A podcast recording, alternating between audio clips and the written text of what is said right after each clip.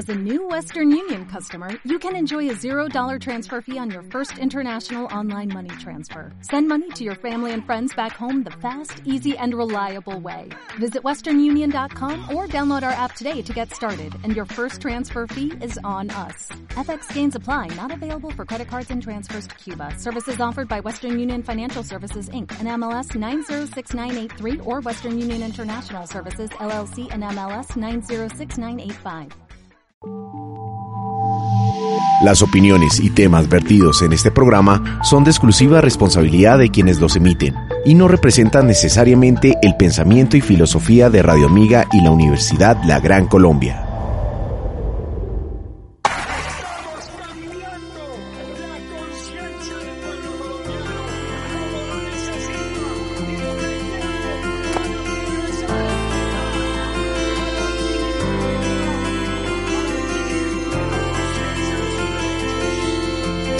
Pedazo 10-2.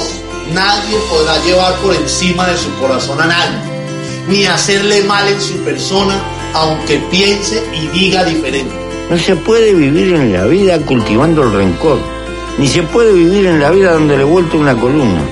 Hay que aprender a cargar con la cicatriz y con las mochilas y seguir andando y mirando para adelante. Bienvenidos a Conéctate un ambiente de diálogo y reflexión en torno a los derechos humanos. Espacio de Radio Amiga Cultura Musical y la Universidad La Gran Colombia. Todos los viernes a las 3 y 30 de la tarde, con repetición los sábados y domingos a las 11 y 30 de la mañana.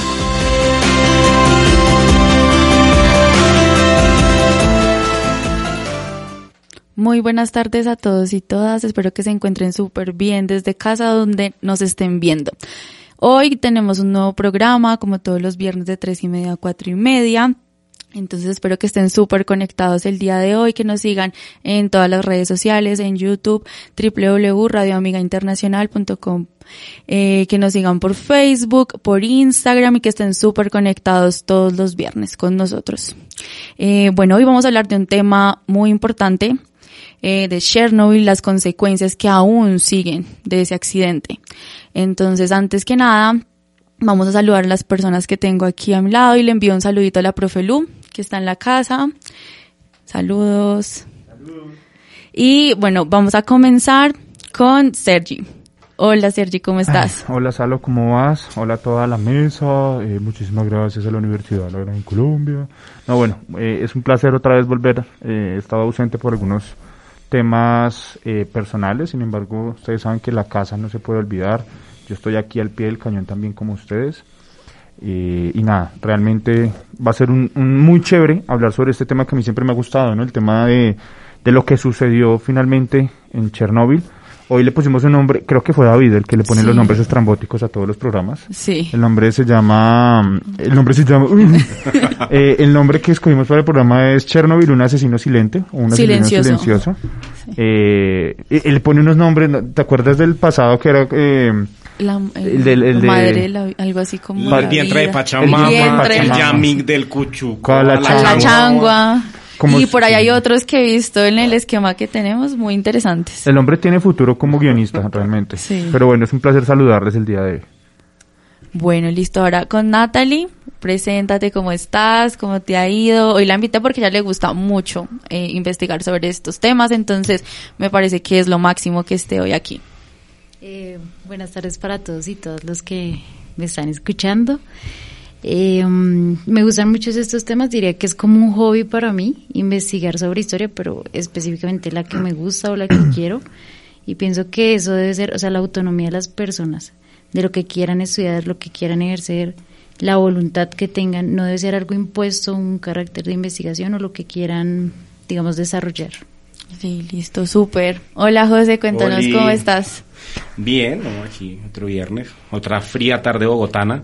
Está nublado afuera de una, de una manera tenaz, pero aquí cumpliendo eh, con el programa, un tema muy interesante, Chernobyl, y pues todas las implicaciones medioambientales, históricas y y todo lo que tiene que ver con Sociales. sociales, todo. Bueno, hace dos programas que no venía, así que también me siento muy contenta de volver a estar acá y más con este tema tan interesante. Y pues quiero que, no sé, alguno me dé como, como un contexto de lo que, de lo que saben o, o que han escuchado acerca de Chernobyl. Bueno, yo quisiera comenzar el programa antes, mis estimados y estimadas, Ah, haciendo un pequeño eh, homenaje. Es un minuto de silencio pequeñito por una persona que ya trascendió. Vamos a hacer un minuto de silencio por una compañera gran colombiana. Eh, ella se llamaba Joana Michelle Arias Borja. Entonces, les pido que por favor me acompañen con un minutico de silencio.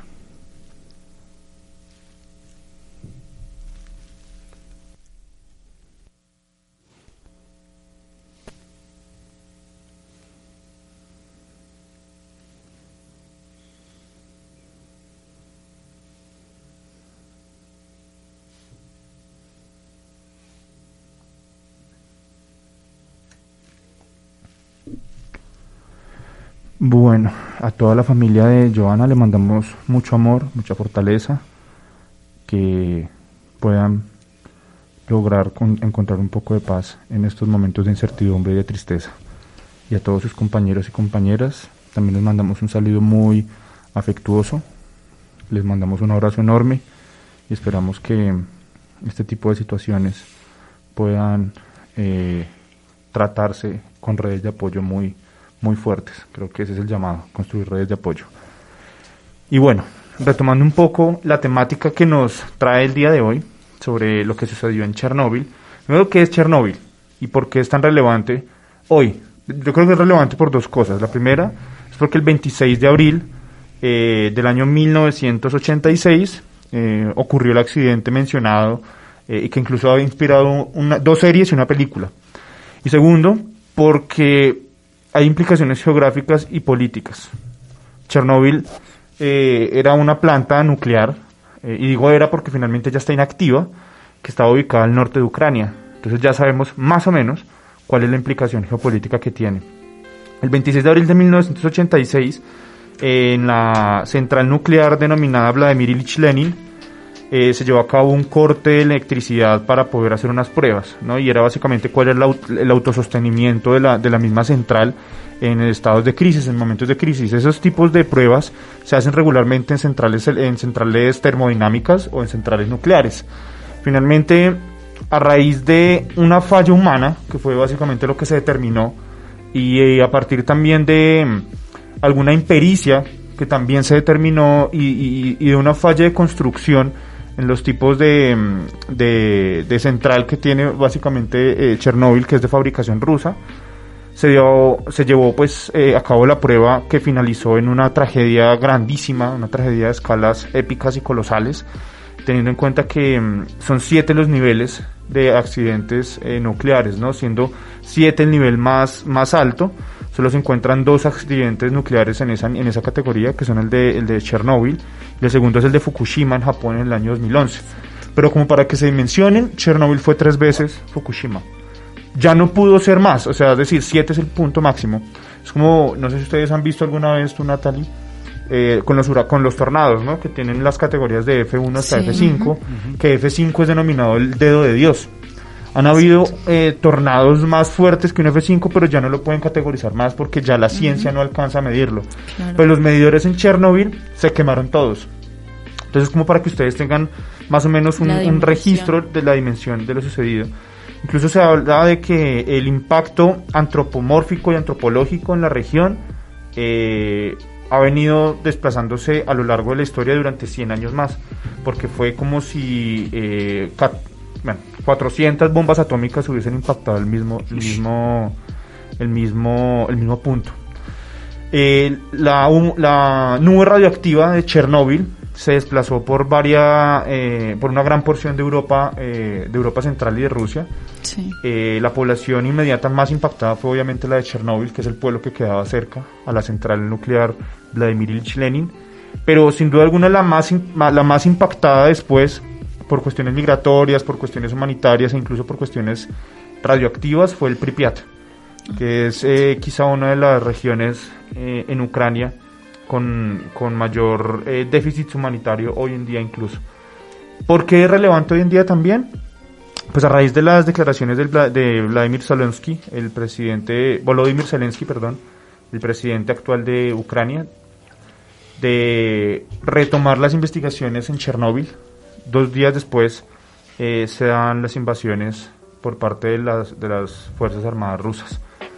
Eh, y ustedes se dieron cuenta que incluso Rusia hizo mucho hincapié con sus fuerzas en esta parte y que incluso se vieron eh, afectaciones nuevamente en este sector. Entonces, hay mucho que hablar y mucho que decir sobre esto. Las implicaciones físicas son inmensas porque la radiación causa en la célula una implosión, cáncer, eh, digamos que... eh, Malformación. Claro, una malformación fuer- fuertísima, además que el genoma humano comienza a degradarse y toda la descendencia de ahí para allá, e incluso llega a causar, a causar infertilidad. Entonces eso es básicamente el contexto. Así es, pues eh, Chernobyl fue pues, un impacto muy grande con respecto a esta, a esta central nuclear que, que falló por el tema de que no tenían una cultura de seguridad, ¿no? O sea, también como que eh, después de esto, como desde 1990, 91, fue que empezaron como a implementarse más los esquemas de seguridad más estrictos en estas centrales, pero hoy tenemos como 400, si no estoy mal, 400 centrales nucleares eh, alrededor del mundo, entonces pues aún así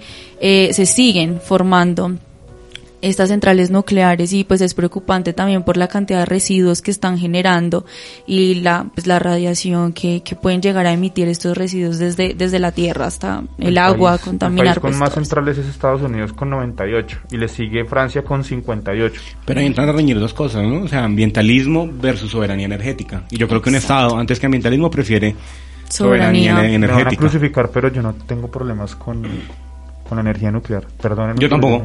No. A mí me parece que si se hace de manera segura y, y correcta, o sea, con, con ingeniería de calidad y con los, con los estándares que debe ser, puede ser una, una, una energía buena. Decente. decente. Pues, decente, sí.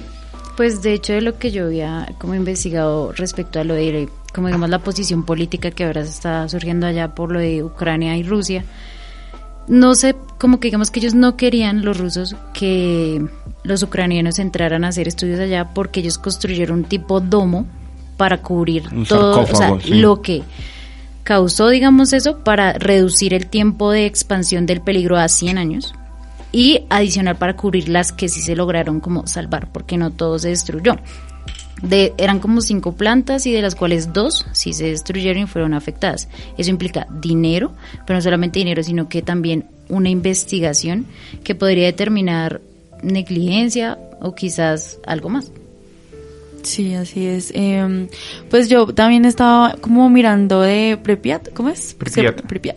Un, un testimonio de, de una niña que, que contaba pues cómo era antes la vida cuando empezó la, la central nuclear allá y decía que todo era súper bonito, que tenían como, bueno, pues como jugaban, que la naturaleza, pues la niña tenía como 9, 10 años en esa época y que pues como que su papá trabajaba dentro de esa central nuclear y decía pues que las condiciones eran buenas, que tenían pues buenos, buenos salarios, que, que estaban pues eh, con garantías laborales excelentes pues a, a pesar digamos como de después ya como todos esos accidentes que, que han surgido y como de, la magnitud de, del accidente ya tuvieron que desplazarse y muchos ancianos, personas de, de la tercera edad que llegaban pues que tuvieron que desalojar esos lugares porque no solamente fue en Chernobyl, sino como dice el profe Sergio, mucho más, o sea, como parte de, de Rusia, de Bielorrusia, eh, que tuvieron que desalojar su- sus casas prácticamente y pues buscar hacia dónde ir.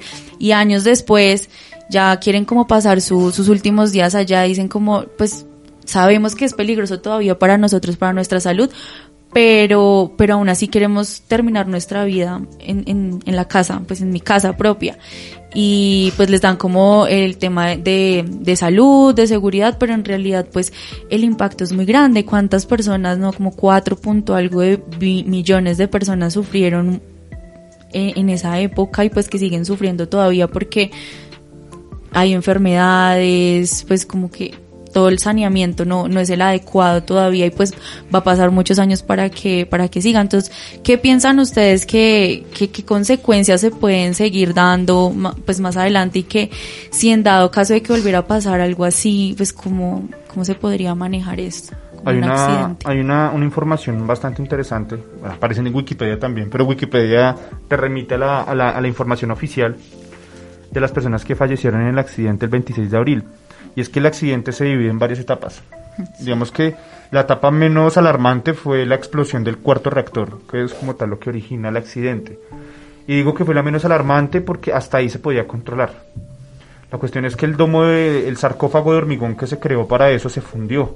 Nunca lo encontraron, incluso ustedes pueden ver eso en la serie de Netflix que está muy bien, ahí relatan bastante bien lo que sucedió, e incluso la etapa, la etapa del juicio. Eh, además, recordemos que esta etapa eh, de la historia de, de- de- de Ucrania, de la República Socialista Soviética de Ucrania, pues era básicamente eh, de la Unión Soviética, de la Unión de Repúblicas Socialistas Soviéticas, y había un pleno furor de la, la Guerra Fría. Eh, y aquí se estaban probando dos formas de hacer energía nuclear. Entonces era como decirle a los estadounidenses, sus, sus centrales energéticas, sus centrales nucleares son mejores. Recordemos que los sarcófagos allá son abiertos en Estados Unidos. No sé si así aquí se han visto los Simpson claramente. El sarcófago ya está abierto, Sí. precisamente, pero ahí genera otro problema y es la contaminación que sale al aire. Mientras que los sarcófagos en los, en los reactores rusos, bueno, de fabricación soviética, son cerrados y eh, tratan de ser un poco más sostenibles, es decir, el- la misma radiación que genera el sarcófago va manteniendo completamente todo el, el- el- el tema de la, de la radioactividad adentro. La cuestión es que en ese momento cuando estalla mueren dos personas, lamentable, hasta ahí se podía hacer algo. La cuestión es que en ese orden, yo creo que eso es un- una cuestión de soberanía energética, ahí sí como le dice José. Eh, de ahí en adelante, por eh, radiación directa e inmediata, 134 personas, eh, entre ellos bomberos, fueron hospitalizados con el síndrome de irradiación, eh, de irradiación aguda. Y esta irradiación mata a las personas de 10 a 14 días. Entonces, el, el sufrimiento es enorme. Una porque agonía comienza- larga. Claro, porque comienza a arrancarle, la, o sea, como que el cuerpo... Se comienzan a desintegrar. Sí. Claro, sus, eh, sus defensas comienzan a, a perderse por la misma radiación. Recordemos que el cuerpo humano es como una varita, es como una varita de, que soporta radiación y la guarda. ¿m? El momento en el que la guarda comienza a expulsarla también. Y esa radiación al momento de expulsar comienza a reventar todos los glóbulos blancos, los leucocitos. Y esos leucocitos son los que finalmente otorgan defensas al cuerpo humano. Cuando tu cuerpo no tiene defensas y tiene agentes externos, incluyendo el viento, comienza a atacarlo. Entonces la gente moría por sus propias defensas. Ya no tenía nada que combatir. Entonces morían porque, mm, bueno, les infecciones graves. eh, bueno, Sí, realmente... oportunis- infecciones oportunistas. Es Uh, sí, exactamente. al- algo que no mata a una persona normalmente, pero Pues quizás hay una persona inmunodeprimida, sí. Una forma de explicarlo sería cuando uno se intoxica con gas natural. Si te intoxicas con gas natural, los primeros efectos son mareo, somnolencia y lo que pasa con tu sangre es que los glóbulos rojos empiezan no a producir oxígeno, sino dióxido. Por eso es que eventualmente en un caso más grave podrías morir. Lo mismo pasa con esos químicos que son más y digamos que ellos al no al ser como el 86 es Sí, en el 86. 1986 no tenían como digamos las bases de lo que decía Salomé de la seguridad en ese momento y incluso los que asistieron los bomberos y los que asistieron incluso a la emergencia que estuvieron ex- expuestos directamente y el domo que mencionó Sergio murieron o sea me dicho en cuestiones de horas yo diría Sí, y, lo- y los niños también, la cantidad de niños que murieron prácticamente en días porque pues no ten sí, uno a veces con ácido o no sé, como que cualquier no con cosita. ácido.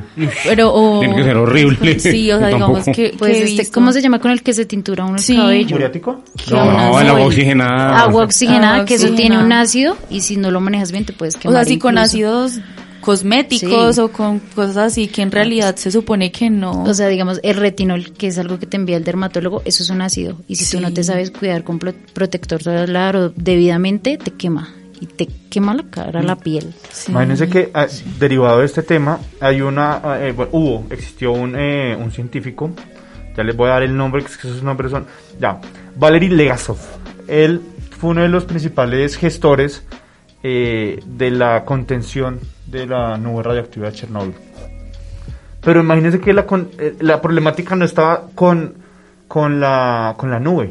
Es decir, la preocupación de la Unión Soviética en ese, en ese momento estaba como secretario general del Partido Comunista. eh, Ay, el de la pequita, el de, el de lunar grande, tú sabes, tú sabes. José, ayúdame.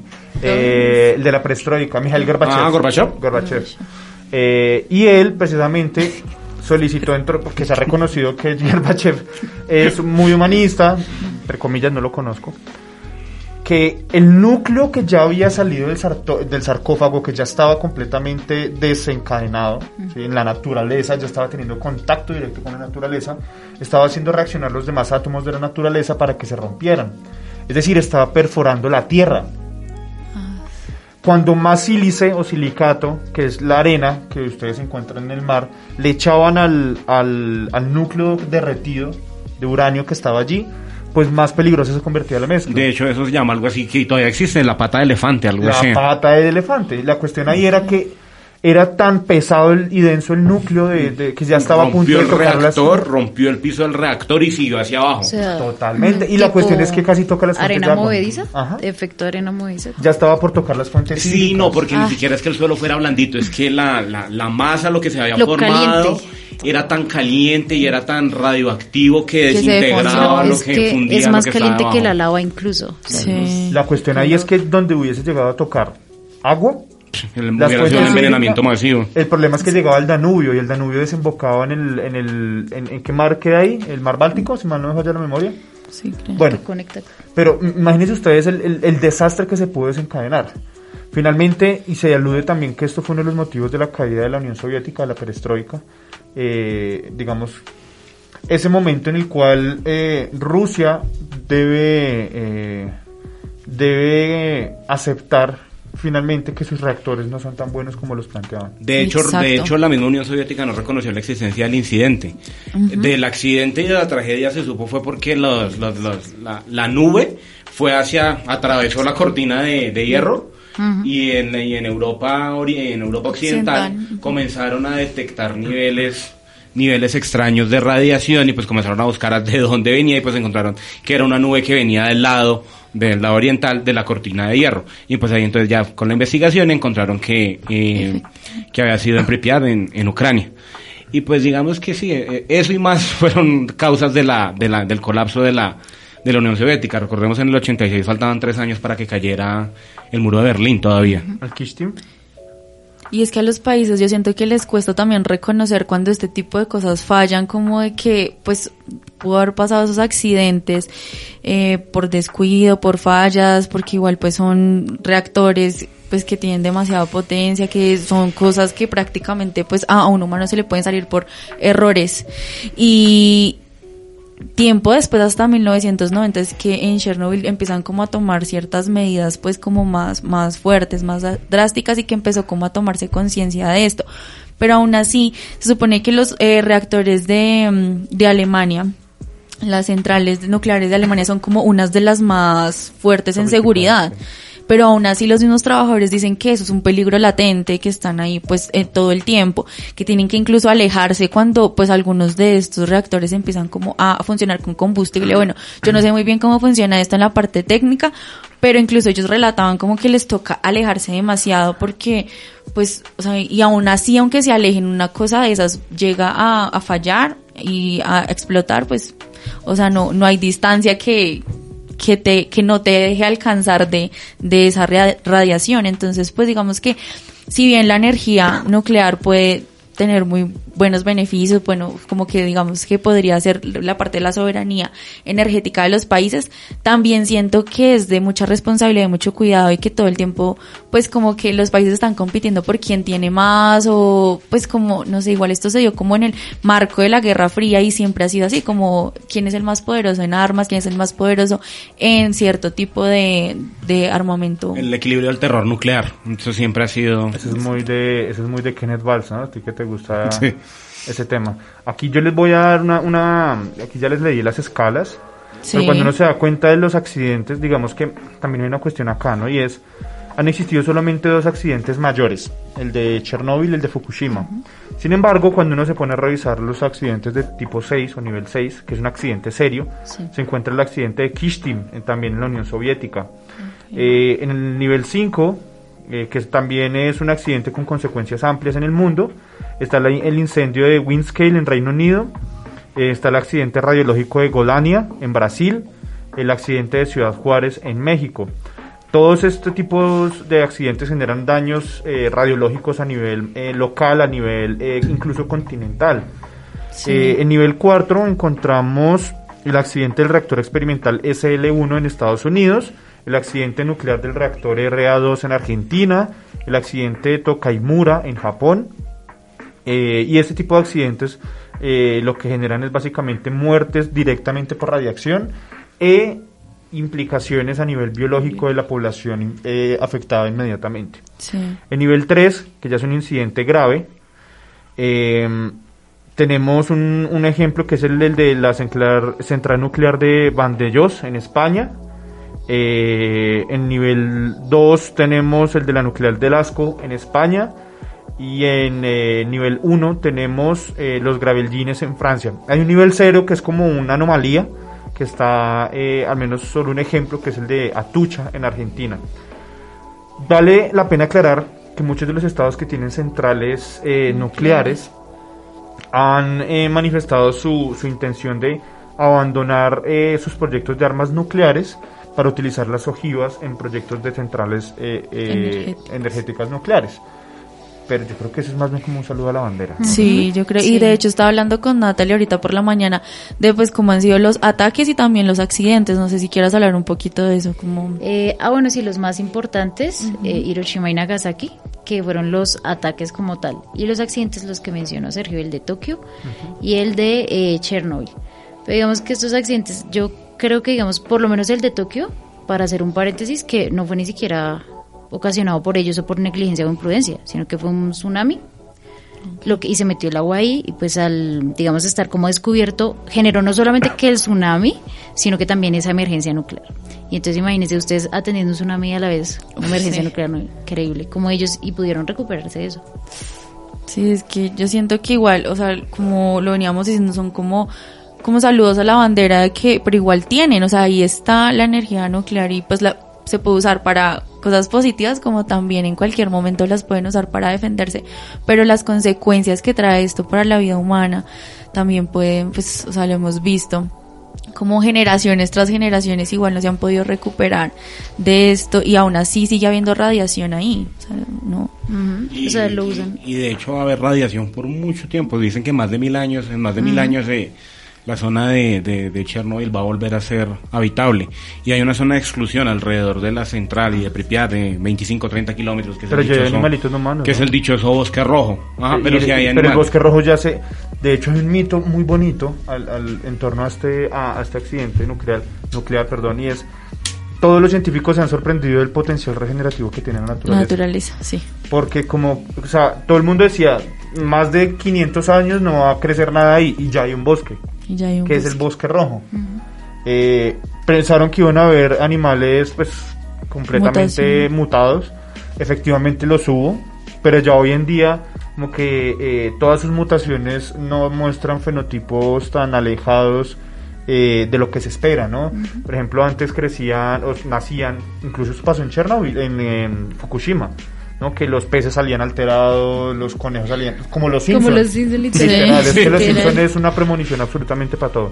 Pero entonces este tema de, de, de, de las afectaciones y de la, de la naturaleza y su potencial regenerativo es supremamente lindo. Y yo la verdad no, no sé si hay mutaciones en, o sea, como de, digamos, de la vida. Pues dicen como en la parte genética de las personas y eso sí, pues como que, pero no sé, en realidad. ¿Ustedes se han visto la princesa Mononoke? No. Eso No. es de, de Estudio Ghibli. Ustedes les falta calle, muchachos. Estudio. Ghibli es un estudio, ese es como el Disney japonés. Y ellos sacaron una película que se llamaba La Princesa Mononoke. La Princesa Mononoke era una chica que eh, combatía por la naturaleza y por los animales no humanos de los bosques.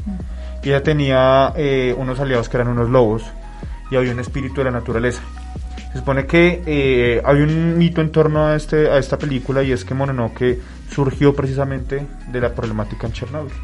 Wow. Entonces es como para tener ahí en cuenta. Sí, súper. ¿Qué potencial energético puede llegar a tener Colombia en temas nucleares?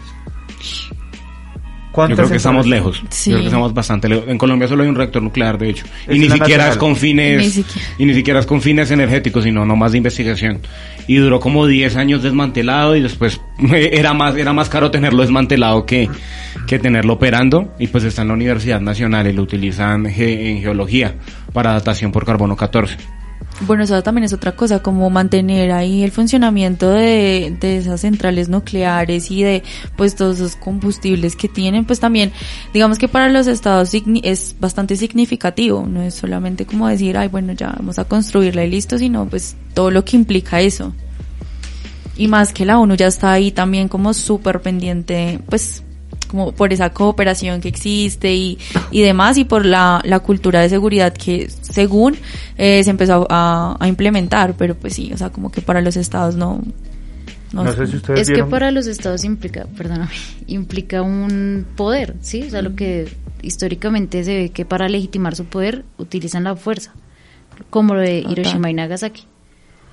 Y qué, qué forma tan absurda de mostrar la fuerza, ¿no? Ahora hablando Sí. de todo un poco, y ya que estamos hablando de temas energéticos, tú ibas a decir algo... eh, no sé si vieron que hace poquito se rumoró que Colombia va a inaugurar un parque eólico en, en La Guajira. Sí. No, pero también hay que revisar, ¿no? Porque las implicaciones en la naturaleza que tiene un, un molino de estas proporciones es que puede incluso eh, cercenar muchas trayectorias migratorias de aves de paso. Pero es que todo, todo- toda, toda nuestra existencia y toda nuestra forma de desarrollo humano implica un, un impacto ambiental. Pero o sea, ¿por qué no más bien con- convertir la basura en energía? Ya Claro. pasa.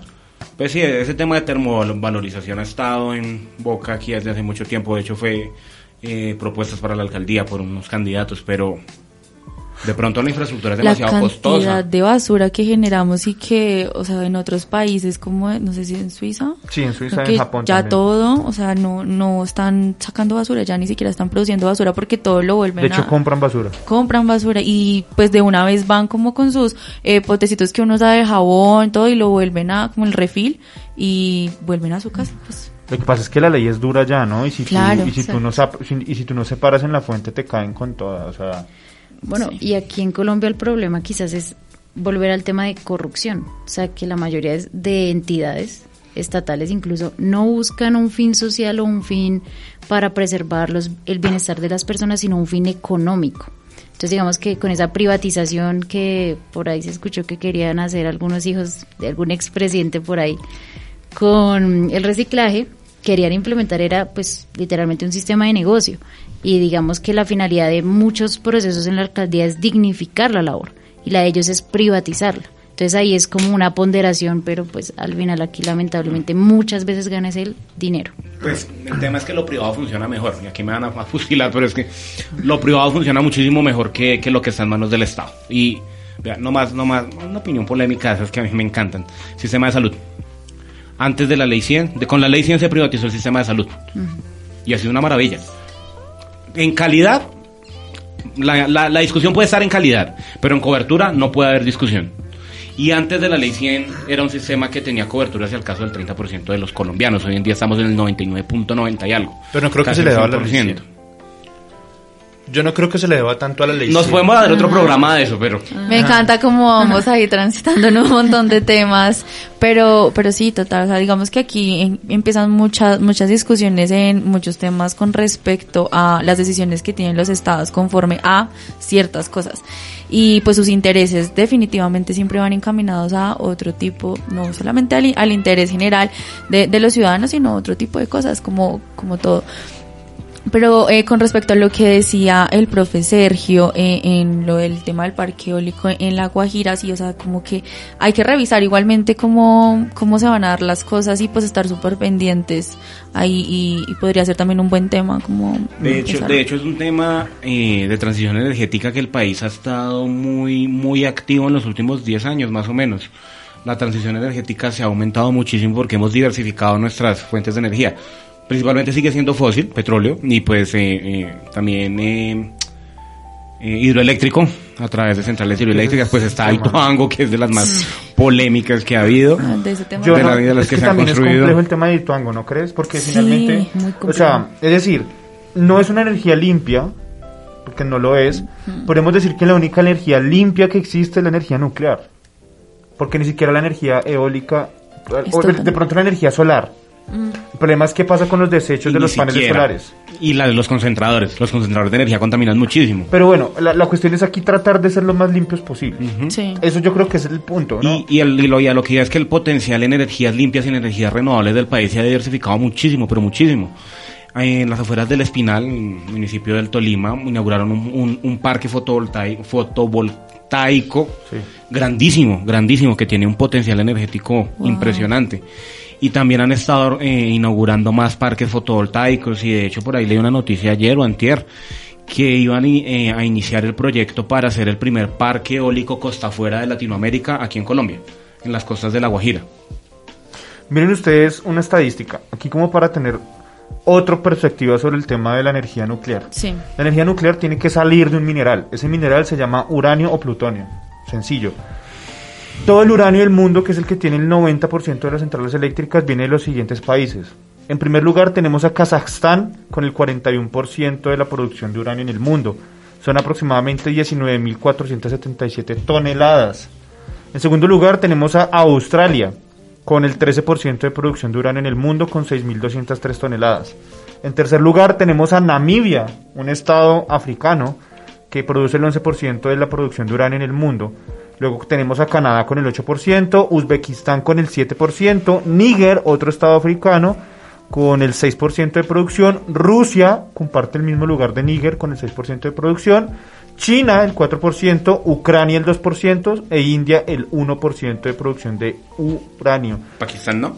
Pakistán no aparece ahí, debe ser porque está por debajo, por debajo del, porcentaje Sí. del 1%, pero se acaba de descubrir acá en Colombia una mina de uranio. Y no, Sí. y no, y no una mina pequeñita. La La, mina. mina. ¿En dónde? ¿Tienes datos de eso? Yo sé que es en Caldas. Vamos a Y buscar. no tengo un dato específico, pero en algún lado lo leí que son más de 200 mil toneladas aprovechables. O sea, es, Caramba. Wow. O sea, es un... Vamos a buscar acá, uranio en Colombia. Ahora el tema es si Colombia empieza a enriquecer uranio, se nos despierta el vecino. Se, nos des- se nos despierta el vecino del norte. Caldas, sí. Si comenzamos a enriquecer uranio, que obviamente hay que enriquecerlo para. Pero nosotros no tenemos, o sea, nosotros no tenemos sino chucha, casta y pecueca. tenemos nada más, no tenemos cómo convertir el oro que aquí no hay producimos. industria. Aquí no hay nada. Exacto, aquí no hay industria, O sea, entonces por eso todo lo explotan y se llevan todo. O sea, se lo llevan todo y nos lo venden el ya- triple el cuádruple el triple, precio. O sea. Terminamos comprando lo que Lo se que salió de acá se supone que somos productores de petróleo, pero no tenemos refinería. Exacto. No, sí. ¿Con No ¿Dónde está tan- Reficar? Mira esa refinería, la, refina- la refinería. Reficar y la, eh, en Barranca. en Pero la de Barranca. Barranca no tiene la capacidad instalada para proveer ni siquiera a Colombia. Pero sí refinamos. No, pero es refinar como Pero- para dos municipios. Pero creo que una de esas es privada y no es de acá el dueño, creo. Entonces imagínense, yo me acuerdo que hace, bueno, leí hace algunos años que Suiza se ofreció a, a, a crear una, una planta transformadora de oro en Colombia. Y dijeron que no, que porque eso les valía mucho tiempo. Y Su- Suiza le dijo, no, nosotros se los dejamos para ensamblar oro, eh, relojes propios.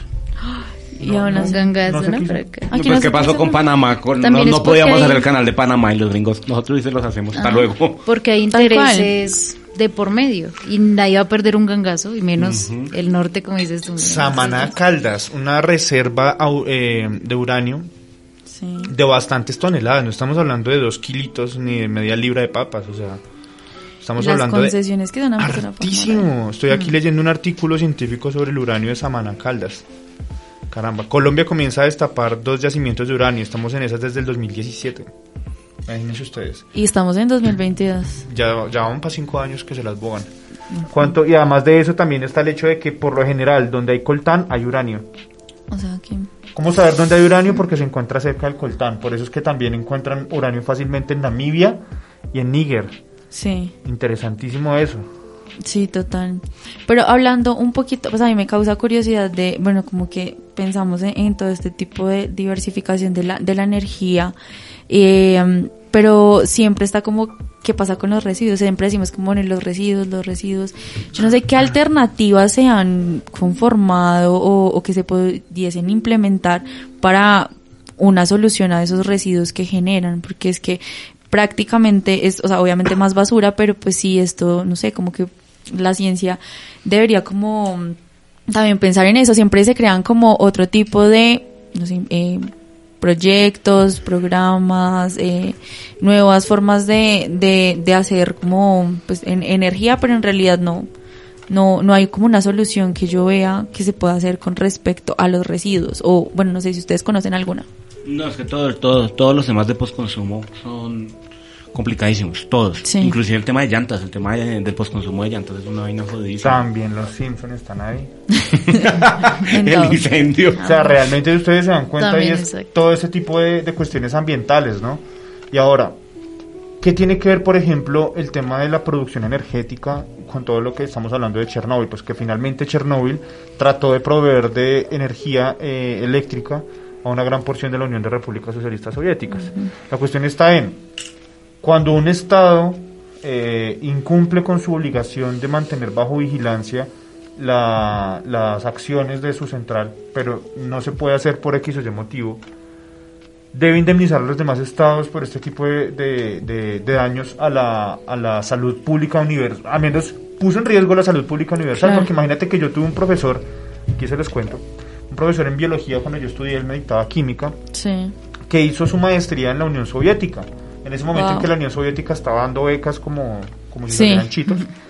Eh, y el hombre quedó, eh, gracias a esa, a esa cuestión, bueno, gracias no, realmente por la cuestión de Chernóbil, tuvo un índice de esterilidad bastante fuerte. Alcanzó a perder el 80% de su fertilidad. Sí, Y él no vivía en, en, en, en, Ucrania. Él en ese momento se estaba viviendo en Moscú. Bastante lejos. Sí. Él es químico. Me acuerdo, un saludo, profe. No acuerdo de su nombre, pero saludos. Y, y él les contó eso y que conoció a más personas que también, pues digamos, tenían ciertas implicaciones. Y miren ustedes lo que sucedió ahí, y es que lo que hizo la, la Unión Soviética, lo que hizo Moscú, fue eh, enviar a los, a los químicos del país a tratar de contener. A los, los liquidadores. A los liquidadores. Tratar de contener. Y él estuvo en, la, en el tercer en el tercer muro de contención de personas que tenían conocimiento de eso. Lo mismo que sucedió, por ejemplo, en, eh, en Japón. Aquí vienen las implicaciones éticas y morales. Porque un grupo de personas, pues ustedes saben cómo son los japoneses, que para ellos el honor lo es como todo. todo. Decidieron ellos solitos sacrificarse e irse a pagar el Grupitos de personas a irse a pagar el reactor. ¿Tú te has visto Chernobyl, Natalie? No. Uy, es brutal porque finalmente bueno, yo chinos... suelo verme más documentales.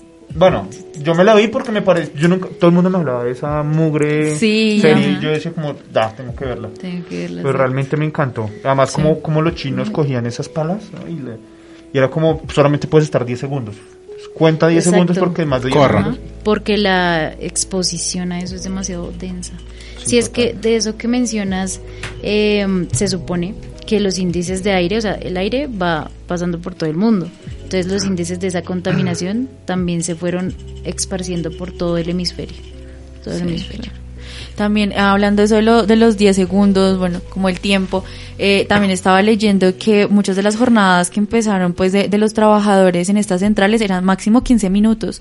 O sea, hasta ahí se podían quedar como con, obviamente con los trajes y toda la, la, pues la indumentaria hasta máximo 15 minutos. A los 15 minutos tenían que salir y aún así ellos se vieron implicados porque igual estaban pues expuestos ahí a la radiación, pero, pero hasta ahí, hasta ahí se podía, entonces pues que, también esto, pues para los trabajadores no, o sea, pues, por ejemplo, yo siento que la gente si tiene la, la única fuente de trabajo es esa, es un tema muy complicado porque o trabajo o pues prácticamente todo el tiempo pues sé que me voy a enfermar y que en cualquier momento hasta me puedo morir por esa exposición todo el tiempo. miren el debate jurídico que se, que se llevó en Moscú, ¿no? Un tribunal militar, total, primero y lo segundo es que el que estaba a cargo, el que estaba, el supervisor que estaba a cargo era un chino de 23 años.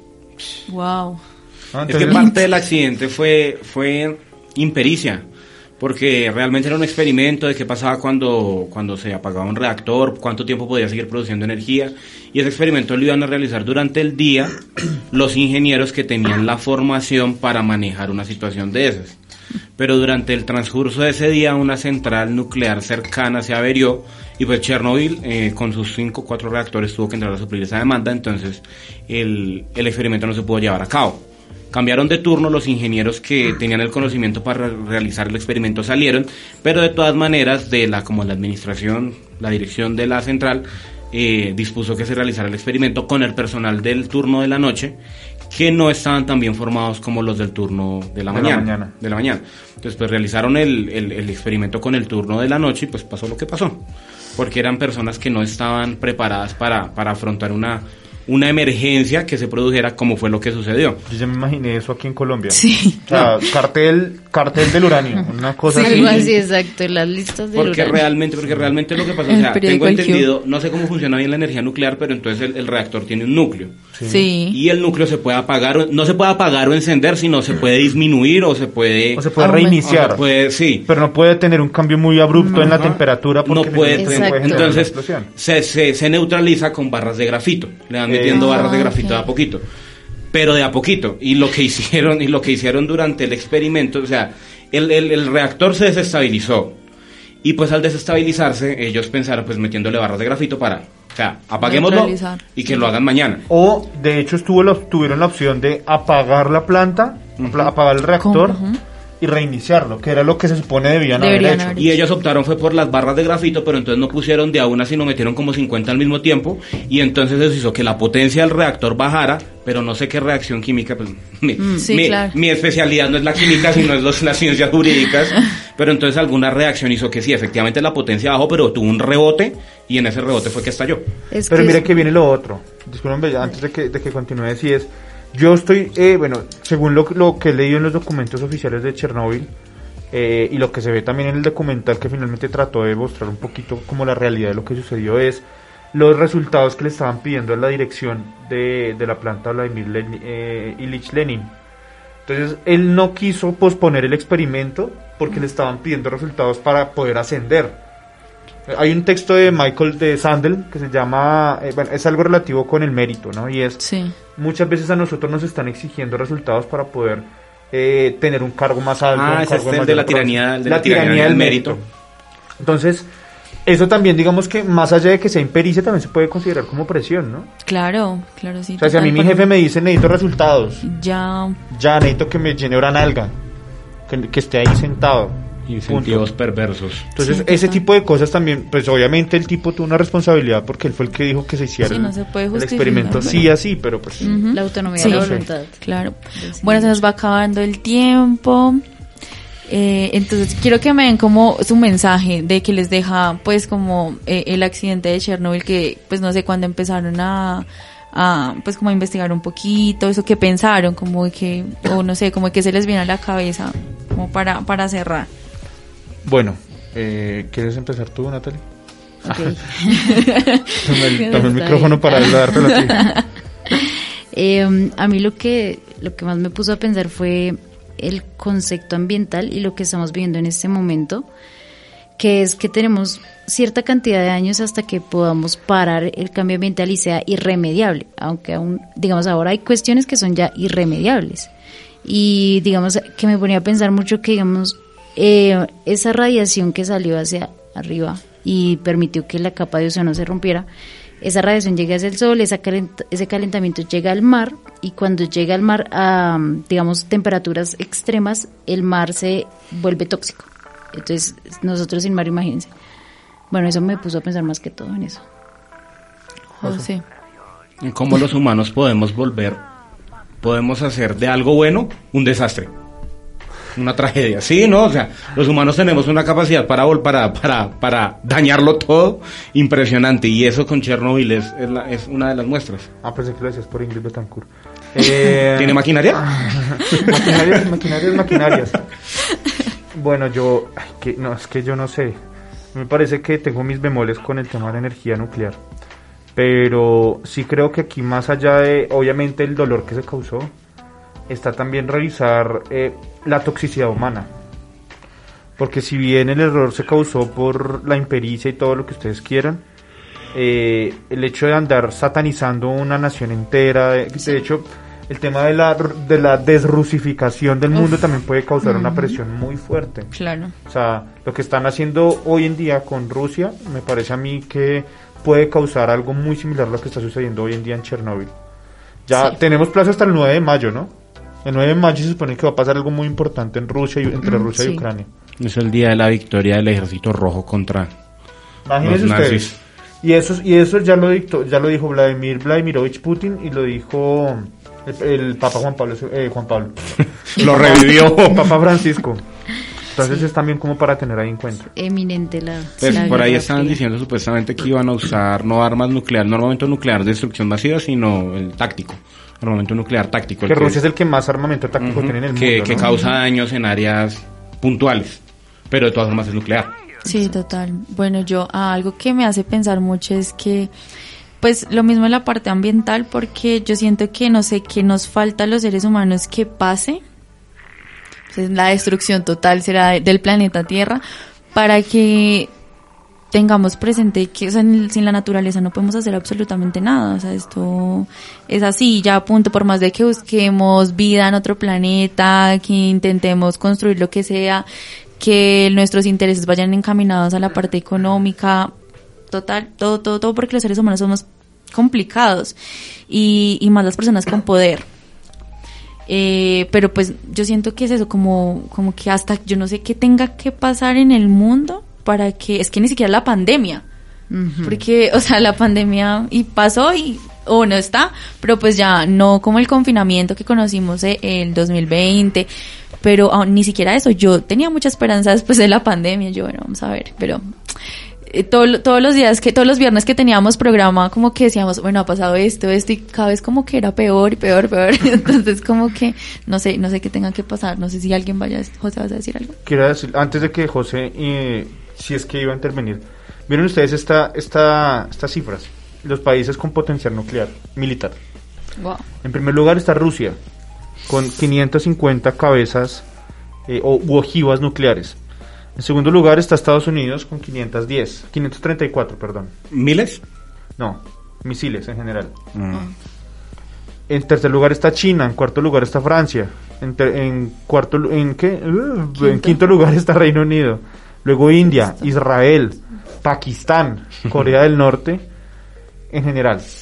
Pero miren que tienen más de 550, el que más tiene 500 es 550 que es Rusia. Rusia Y se supone que la estadística está que con 32 bombas nucleares el mundo se desaparece. Sí, entre India y Pakistán no demoran en matarse por Cachemira.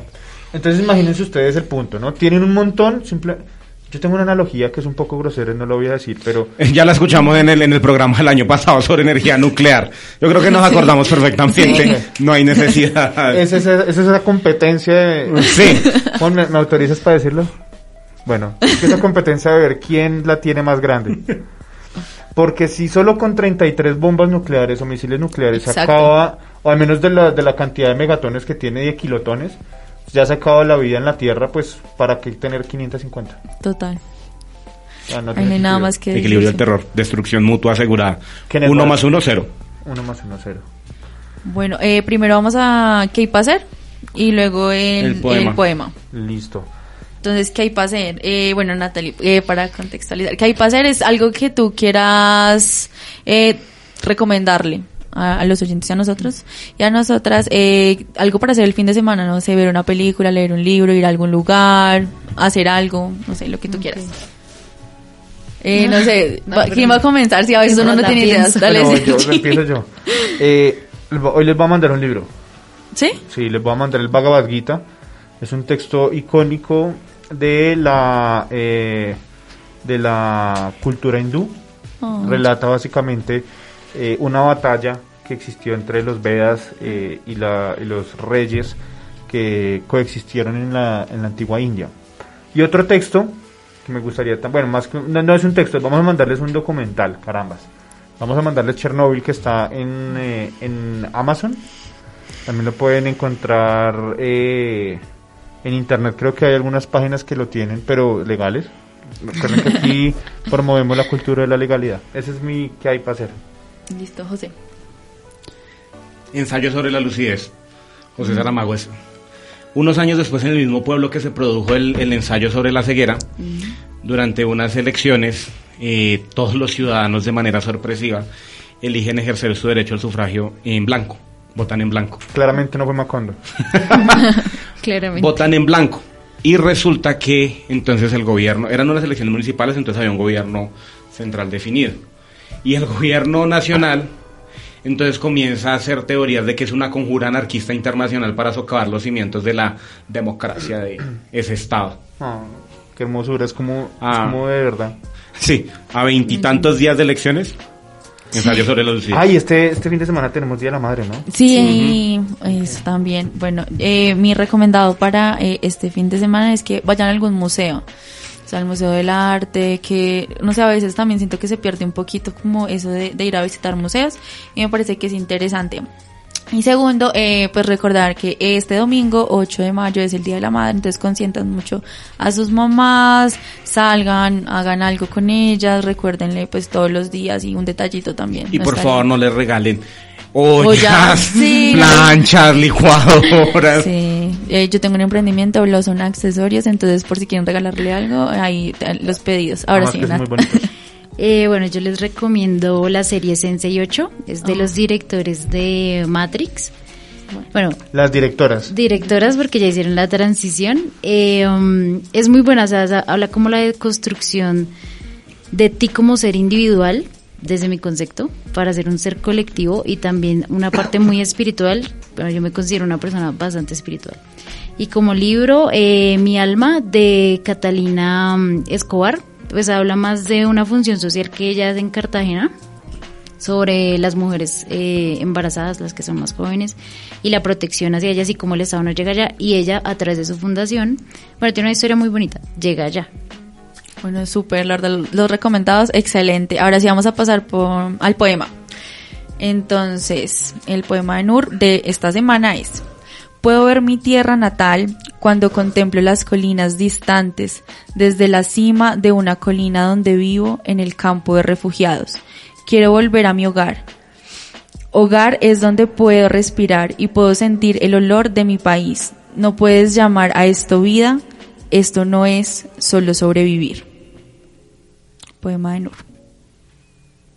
Ay, cada día me... Ya tengo el libro, ya tengo el libro presencial. Se llama um, Scars, a Poetry of, Geno- of a Genocide. Eh, es, un, es un libro muy bueno, se lo recomiendo, lo encuentran en Amazon. Eh, para contextualizarte, Nur es una persona que en estos momentos vive en Cox's Bazar, que, Cox's Bazar, perdón, que es el campamento de refugiados rohingyas grande. más grande del planeta. Y en estos momentos se encuentra atravesando un genocidio.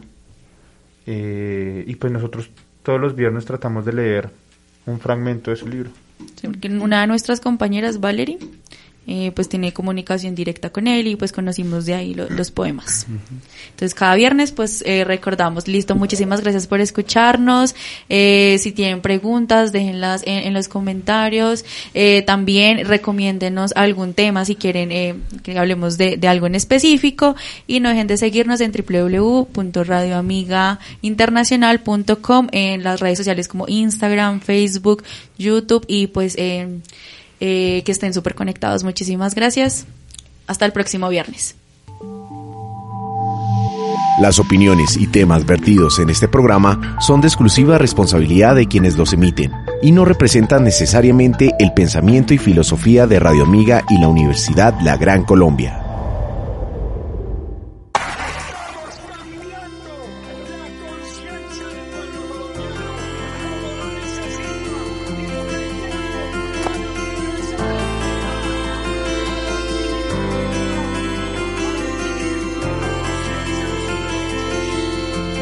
Pedazo 10-2.